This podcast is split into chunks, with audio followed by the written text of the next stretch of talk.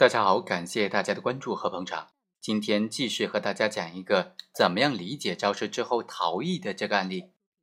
叶某肇事之后离开现场，经过其他人的通知之后，就回到了现场。叶某回到现场之后，大概十多分钟，民警才赶到了现场。所以公安局就认为叶某已经构成了肇事之后逃逸。但是叶某自己就认为呢，首先他主观上并不知道当时确实撞了人。所以，他不是在明知撞人之后故意离开的，他主观上就不具有逃避法律追究的故意。客观上呢，他已经在交警到达之前回到了现场。参照最高院的司法解释，肇事之后逃逸是指发生交通事故之后，为了逃避法律追究而逃跑的行为。所以，叶某认为他当时离开事故现场的行为不构成肇事之后逃逸。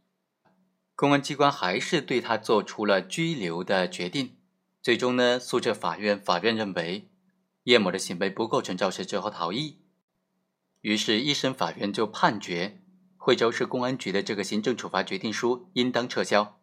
但是，二审法院认为，因为在一审判决作出的时候，他的行政拘留已经实际上执行完毕了，就不具有可撤销的内容了，所以，二审法院改判确认惠州市公安局作出的这个行政处罚的决定书是违法。原告在诉讼当中，第一项请求就是说确认这个行政行为违法；第二，要求公安机关对他进行国家赔偿；第三，要求公安机关赔礼道歉。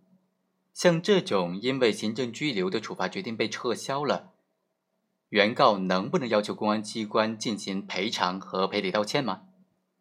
法院就认为，根据国家赔偿法的规定，行政机关及其工作人员在行使职权的时候。有下列侵犯人身权的情形之一的，受害人有权取得赔偿：第一，违法拘留或者违法采取限制公民人身自由的行政强制措施的。所以呢，这个问题就得到了解决了。叶某他是有权获得赔偿的，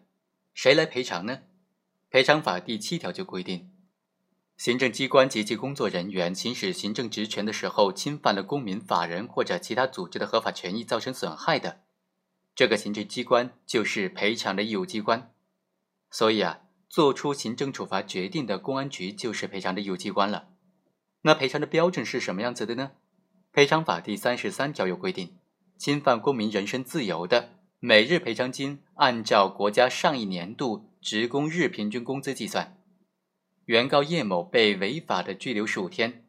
请求公安机关进行赔偿呢，是符合法律规定的，所以。原告叶某请求判令被告公安局支付的赔偿金额是两千七百三十五点二五元，也就是每天一百八十二点三五元乘以十五天。法院认为原告的这个诉讼请求是不违反法律规定的，应当进行支持。至于说原告要求被告进行赔礼道歉的这个诉讼请求啊，法院是这么看的：赔偿法第三十五条明确规定说。致人精神损害的，应当在侵权行为影响的范围之内，为受害人消除影响、恢复名誉、赔礼道歉。被告公安局依据违法的行政处罚决定书，对原告叶某实施了行政拘留十五天，对他精神造成的损害是肯定无疑的。